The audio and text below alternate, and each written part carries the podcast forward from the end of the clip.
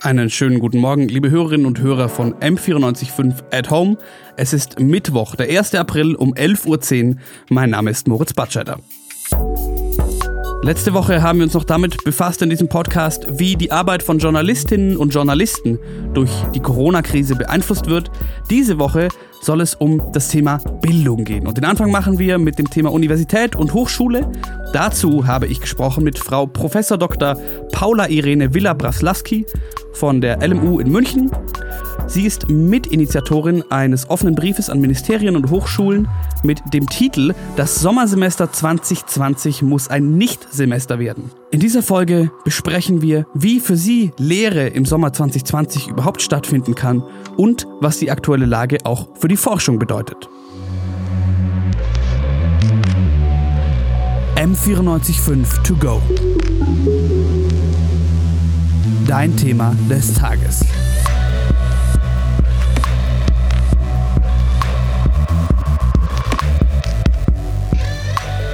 Äh, Frau Professor Dr. Paula Irene Willer, schön, dass Sie Zeit gefunden haben. Ähm, wir wollen sprechen, diese Woche geht es in unserer, unserer Podcast-Reihe M495 at Home um den Bereich äh, Bildung, Lehre, Studium.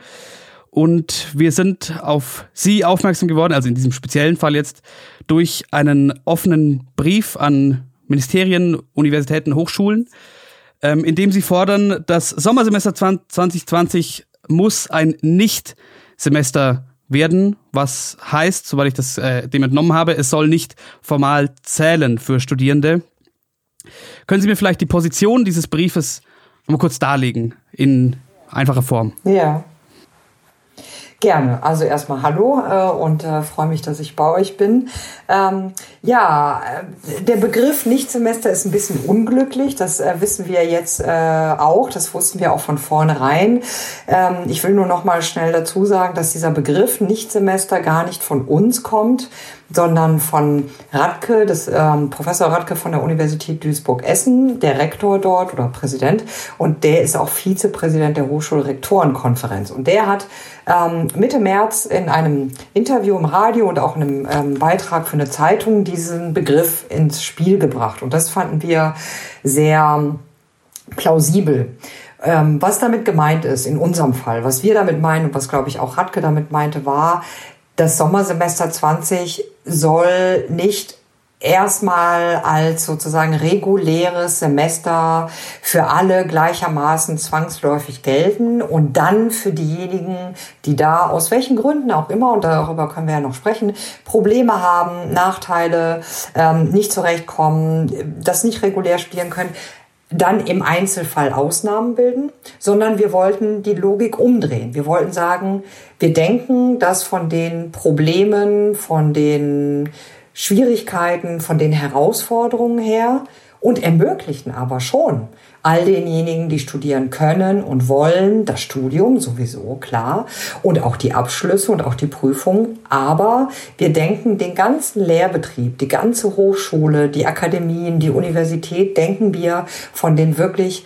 strukturellen Problemen und von der empirischen Wirklichkeit, wie die Unis sind, her und nicht vom Idealfall, nicht vom bestmöglichen Fall für die, nicht von denjenigen, die es eher einfach haben, jetzt mal eben sozusagen in dieser ganzen Krisensituation gewissermaßen Business as usual zu machen. Das war und ist die Idee dieses Nichtsemesters. Insofern, der Begriff ist vielleicht irreführend. Manche, glaube ich, würden das eher verstehen, wenn wir sagen, das ist ein Flexsemester oder ein Optionalsemester oder ein Toleranzsemester. Da gibt es jetzt inzwischen viele Begriffe. Und dahinter verbergen sich im Wesentlichen eben immer dieselben Ideen, dass man wirklich gucken muss, wie kann man für möglichst viele, für möglichst alle an den Unis, und das betrifft Lehrende wie Studierende, ähm, Bedingungen schaffen, die wirklich äh, für alle möglich sind und niemanden zum Nachteil gereichen oder niemanden dazu nötigen, sozusagen im Einzelkampf um irgendwie ein, äh, also äh, Einzelfallentscheidungen für sich, ähm, ähm, dass es darauf ankommen muss. Das ist die ganze Idee und das betrifft eben viele Details, über die wir dann noch sprechen können. Okay, also sprich mit dem Status quo. Jetzt ähm, gehen wir aus unserer Warte raus. Wir sind ein, ein Münchner Sender. Äh, was man über, die LMU weiß. Erstmal ähm, ist natürlich Präsenzbetrieb ausgesetzt. Es gibt aber die Ansage, das Semester soll stattfinden, in welcher Form auch immer. Und sie halten also einen, einen, eine flächendeckende Umsetzung über, über E-Learning und äh, digitale Wege für nicht sinnvoll. Also das ist vielleicht ein bisschen missverständlich. Ich würde es im Prinzip irgendwie für sinnvoll halten. Ich, oder ich will mal so sagen, ich halte es nicht für sinnlos oder für total falsch. Aber nein, genau, so pauschal wird das nicht gehen. Aus vielen Gründen wird das nicht gehen. Also es ist nicht überall in allen Fächern, in allen Bereichen E-Learning oder Online-Learning möglich. Das geht in klinischen Fächern nicht. Das geht in materialreichen Fächern nicht, wo man im Labor, in der Werkstatt oder im Gelände unterwegs sein muss. Geht das nicht. Man kann keine Praktika an Schulen oder in Betrieben machen. Man kann ähm, kein, kein ähm, ja eben kein, keine Arbeit im Labor machen. Man kann keine empirische Sozialforschung machen, so wie wir das in unseren sozialwissenschaftlichen Fächern herkennen. Also das ist schon mal eine starke Begrenzung. Man kann auch sehr viele Prüfungsformen aus rechtlichen Gründen nicht machen. Wir können beispielsweise oder es ist sehr ungeklärt. Können wir mündliche Prüfungen über kommerzielle Tools machen, wie Zoom oder Skype? Ist das datenschutzrechtlich okay? Ähm, wie können wir Klausuren machen, wenn es keine Präsenz gibt? Ähm, wie können Hausarbeiten geschrieben werden oder andere schriftliche Arbeiten, wenn Studierende keinen Zugang zu Ressourcen haben, weil die Bibliotheken geschlossen sind? Also es gibt eine Menge Probleme, Begrenzungen, Herausforderungen, die sich je nach Disziplin, je nach Studienabschnitt, je nach Ort, je nach Situation anders darstellen. On top kommen noch vielfache Begrenzungen seitens der Studierende. Ja, nicht alle haben unbegrenztes Datenvolumen in ihren WG-Netzen oder in der Wohnung, um alles auf E-Learning zu machen und stundenlang in irgendwelchen Moodles oder Zoom oder Slack-Meetings zu sein. Und was mir wirklich und was uns sehr wichtig ist, man muss sich vor Augen führen, Universitäten, Hochschulen, Akademien in diesen Einrichtungen arbeiten, also als wissenschaftliches Personal in Lehre und in Forschung, über 85 Prozent befristeter Personen. Die, der Normalfall der Hochschullehre bin nicht ich als entfristete Edelprofessorin mit meiner sozusagen tollen Stelle. Der Normalfall sind Menschen mit sehr, ja. Entschuldigung, als Zwischenfrage, sind, sind Sie als Professorin verbeamtet? Ja, wir sind als Professoren verbeamtet und zwar auch äh, in meinem Fall entfristet, also lebenslänglich. Das ist nicht immer überall so. Also eine Verbeamtung kann auch auf Zeit sein. Aber in meinem Fall, genau, ich bin sozusagen die edelste Variante in diesem System, ja, die W3, also die höchste Stufe, Lebens, äh, also äh, auf, auf äh, Lebenszeit verbeamtet. Und als solche, finde ich, haben wir auch gedacht und habe ich eine besondere Verantwortung dafür, das jetzt gut zu gestalten, weil ich wirklich sehr privilegiert bin. Und deswegen weise ich darauf hin, dass aber der Normalfall derjenigen, die Sie unterrichten, sind sehr oder manche sehr, manche weniger, aber im Wesentlichen befristet arbeitende Menschen, die nicht nur und gar nicht wesentlich darüber Karriere in Anführungszeichen machen können oder überhaupt in der Wissenschaft bleiben können, dass sie Lehre machen, sondern dass sie forschen, dass sie veröffentlichen, dass sie publizieren. Und das ist alles im Moment sehr, sehr schwierig umzusetzen. Also das heißt, es gibt auch auf Seiten der Lehrenden des Normalbetriebs große, sagen wir mal, Herausforderungen. Das muss nicht immer ein dramatisches Problem sein, aber es kann es werden. Ähm, nämlich für diejenigen, die lehren, die also in sehr prekären Situationen das oft tun und die jetzt sozusagen auch mal eben schnell alles online machen. Na, so einfach ist das. Auch für diejenigen, die lehren, nicht. Dazu kommen pädagogisch-didaktische Überlegungen. Ja, man kann nicht einfach das, was man so als Präsenz sich überlegt hat, dann mal eben irgendwie online machen. Da muss man sich schon auch ein paar mehr Gedanken dazu machen. Was heißt es, online zu unterrichten? Man muss das anders konzeptualisieren, man braucht eine technische ähm, Versiertheit dafür und so weiter. Und schließlich, ähm, ganz wichtiger Punkt, der oft übersehen wird, wir alle, Studierende wie Lehrende, wie auch Leute ähm, in der Verwaltung und im IT an den Unis, haben jetzt Kehrpflichten. Die Schulen, die Kindergärten, die Horte sind zu. Wir haben alle, wenn wir sie haben, Kinder zu Hause. Das betrifft Studierende wie Lehrende auch. Und das macht nochmal die Sache auch ziemlich kompliziert. Und insofern, das alles fließt zusammen, so dass ich bündig sagen würde, doch, Online-Lehre ist durchaus möglich und total sinnvoll oft und macht großen Spaß. Und ich kenne mich einigermaßen damit aus, weil ich das schon oft gemacht habe früher. Ähm, aber es ist alles eine Situation, in der man nicht einfach so sagen kann, hopp, dann machen wir halt jetzt innerhalb von ein paar Wochen mal eben Online-Lehre. So einfach ist es dann eben nicht.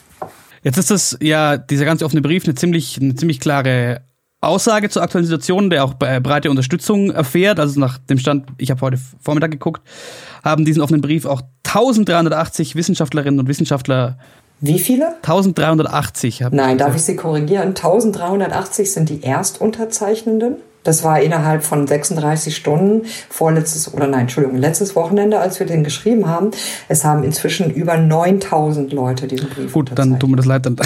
Nee, alles gut. Aber auf, also, es erfährt breite Unterstützung. Es gibt eine klare, ähm, es, es gibt ein klares Statement von einer großen Menge an Wissenschaftlerinnen und Wissenschaftlern dazu. Und Studierenden. Aber, und Studierenden. Jetzt kommen wir aber zu der, zu, zu der Anwendbarkeit. Nehmen wir ein Beispiel. Wir haben einen, einen geisteswissenschaftlichen Studiengang und wir haben vielleicht eine Dozentin, die ähm, befristet angestellt ist. Und ähm, Online-Lehre funktioniert nicht immer. Ich denke zum Beispiel an ein Beispiel, ein klassisches, ein klassisches Seminar. Das lebt ja vom Diskurs. Gibt es denn auch aus dieser starken Position raus bereits Ideen, was man in so einem Fall, so einem konkreten Beispiel, dann machen könnte, wie man ein geisteswissenschaftliches mhm. Seminar umsetzen könnte? Mhm. Mhm, gibt es. Und ich will unbedingt betonen, dass wir alle, auch ich persönlich, aber auch die Kolleginnen, die wir diesen Brief geschrieben haben, wie auch viele, viele derjenigen, die diesen Brief unterzeichnen, ähm, kennen sich gut aus, genau mit diesen Alternativen und Möglichkeiten. Wir verweigern uns dem nicht, gar nicht, und wir sind auch gar nicht dagegen. Wir wissen nur eben, was es braucht. Insofern, ja, danke für die Frage. Ähm, ja, man kann Diskurselemente durchaus ähm, einerseits in, in stärker schriftliche Form überführen. Ich denke zum Beispiel an Etherpads oder andere Formen sozusagen gemeinsam Schreibens, ob das so ganz Minimalvarianten sind wie Google Docs oder eben etwas interessantere wie Etherpads oder in Moodles oder in anderen Formen gibt es das ja auch, dass man eben schriftlich miteinander diskutiert, so wie wir das ja auch aus Chats ähm, oder anderen Formen kennen, auch aus der Spielewelt. Also das kann man schon, dieses, was Sie ansprechen, nämlich das Diskursive inklusive dann eben schriftlich machen. Das geht durchaus und das geht gerade auch dann, wenn es, ähm, wie Sie ja gerade erwähnen, in geisteswissenschaftlichen oder in meinem Fall in sozialwissenschaftlichen ähm, Seminaren, ähm, zum Beispiel Textarbeit. Das kann man ziemlich gut auch schriftlich machen, ähm, so dass man gemeinsam eine Stelle interpretiert oder gemeinsam über Fragen, die ein Text aufwirft, äh, diskutiert. Und das, wie gesagt, kann man durchaus schriftlich machen. Ähm, die Frage ist immer, macht man das synchron oder asynchron? Also sollten da alle zusammen sein, um stärker die Simulation zu haben man macht das in Echtzeit miteinander oder kann man das auch mal asynchron laufen lassen und sagen, bis übermorgen 12 Uhr schreibt eure Gedanken und Kommentare. Das sind beides Varianten. Das wird darauf ankommen, wie groß die Gruppe ist. Das wird darauf ankommen, wie die Zeitlichkeit, die Verfügbarkeit nicht nur der Leute ist, sondern auch der Technik. Also große Server werden, gehen sie jetzt schon über die Mittagszeit in die Knie. Ähm, da wird man vielleicht andere Uhrzeiten finden. Also das wird auch darauf ankommen. Ähm, man kann auch total interessant auch andere Medienformate auch in geisteswissenschaftlichen ähm, Studiengängen einbinden, zum Beispiel ähm, äh, Clips oder YouTube-Filme oder es gibt ja auch inzwischen sehr, sehr viel, auch wirklich tolle KollegInnen, Kollegen. Ähm, viele von uns sind ja auch online auf YouTube oder in irgendwelchen Portalen oder so mit Vorträgen, mit Vorlesungen, mit Diskussions-, mit Podien. Also man kann auch sowas sozusagen cross-medial ähm, einbinden und darüber wieder nochmal diskutieren lassen. Man kann aber auch sowas selber generieren. Ähm, ich überlege zum Beispiel in einem meiner Seminare, ob ich als eine der Aufgabe sage, ähm, ja, ähm, macht mal gemeinsam über Zoom eine Podiumsdiskussion zu einem bestimmten Thema und ne, mit verteilten sozusagen Argumentpositionen oder so. Also da geht schon einiges. Aber, und da fand ich Ihre, Ihre Frage sehr toll formuliert äh, oder eine gute Anregung, aber immer wenn man bedenkt, das ist was anderes als die, sagen wir mal, klassisch konventionelle, analoge Echtzeitsituation. Wenn man jetzt nicht denkt, man muss dasselbe machen, ähm, nur online, sondern wenn man denkt, na, man macht was anderes, Alternatives, dann gibt es viele gute Möglichkeiten, die aber eben auch ihre Grenzen haben. Und wenn man das im Blick behält und weiß, geht da schon eine ganze Menge. Nur wie gesagt, das muss auch wirklich speziell und gut vorbereitet werden ähm, und ist relativ voraussetzungsreich, aber ja, da geht einiges. Okay, also kann man vielleicht das mit der, mit der Phrase ein bisschen zusammenfassen, alles kann, nichts muss. Das ist irgendwo die Grundidee. Das war genau unsere Idee. So leicht lässt sich das sagen. Vielen Dank. Äh, hätten, wären wir mal darauf gekommen. Aber genau, das ist auch ein bisschen die Idee unseres Briefs. Ja, alles Mögliche kann und äh, wir werden selbstverständlich absolut als auch Professorin dazu beitragen, wie wir alle. Ähm, und auch, ich glaube, alle Studierende sind auch total willig, da sozusagen auch sehr flexibel ähm, sich zu engagieren in diesem echt schwierigen Semester. Aber man muss nicht davon ausgehen, dass das muss, also dass das so einfach geht. Es gibt wirklich viele Probleme. Es gibt Visa-Probleme, es gibt Einkommensprobleme. Ja, es gibt ganz viele Studierende, die überhaupt nicht mehr wissen, wovon sie leben sollen im Moment, weil ganz viele Jobs wegbrechen. Es gibt Bandbreiten und technische Probleme ähm, und so weiter. Und insofern genau, vieles kann, aber nicht alles muss oder so. Das wäre schon die Devise, richtig. Okay, und wir haben gerade ähm, darüber gesprochen, es findet große Unterstützung der Brief und äh, diese Ansätze.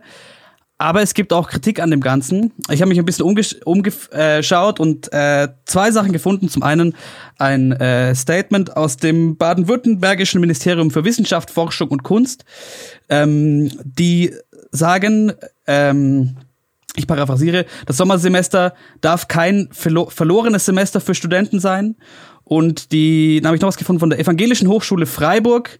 Ähm, da ergänzt die, die Rektorin, äh, dass ein, ein Nichtsemester den Studierenden schaden würde, so wie der ganzen Gesellschaft. Und ähm, Absolventinnen und Absolventen werden gesamtgesellschaftlich dringend gebraucht. Was, was erwidern Sie solcher, solcher Kritik? Ich habe dazu noch ähm, nach Zahlen geschaut und es gibt von der Bundesagentur für Arbeit, habe ich Zahlen zu 2018, dass die Nachfrage nach hochqualifizierten Kräften mit, mit Studienabschluss, ähm, kommen wir bei einer Zahl raus bei 2018 nach zwei 101.000 Stellen, die besetzt werden wollen. Was entgegnet solcher Kritik? Hm. Also zum einen, ähm, ich glaube, dass viel dieser Kritik ähm, ein bisschen das Missverständnis über dieses Nicht-Semester-Wording ist, ja, über das wir jetzt viel gesprochen haben. Ich glaube, dass viele diesen Brief oder das Anliegen nicht gelesen haben und fasst mir da auch an die eigene Nase, weil der Begriff vielleicht wirklich sehr unglücklich und ist und verhindert, dass Leute weiterlesen. Ein Nichtsemester oder das unser Vorschlag heißt nicht, es sollen keine Abschlüsse möglich sein. Äh, unsere Idee ist nicht, die Uni soll da sozusagen eine große Pause anlegen und wir äh, drehen alle Däumchen und legen die Füße hoch oder so, sondern wie erklärt, ähm, wir wollen die Universität da sozusagen ein bisschen von, von den ähm, Herausforderungen und Problemen her denken, aber selbstverständlich Lehre ermöglichen. Insofern schwächt das diese Kritik ein wenig weil es ja nicht darum geht, dass keine Abschlüsse möglich sein werden. Und vielfach wird es gehen, Abschlüsse in diesem Semester zu machen, gar keine Frage. Aber es gibt auch viele Probleme und interessanterweise sagen gerade auch die Ministerien im Moment, welche Probleme es gibt. Zum Beispiel Staatsexamen, zum Beispiel juristische Prüfungen, zum Beispiel klinische Prüfungen im Medizinstudium, das Abitur, davon mal ganz zu schweigen. Also es gibt einfach gerade in Bezug auf Abschlüsse und Prüfungen, die ja eine sehr starke auch rechtliche Komponente haben. Es kann nicht jeder irgendwie alles überall mal eben prüfen, ja.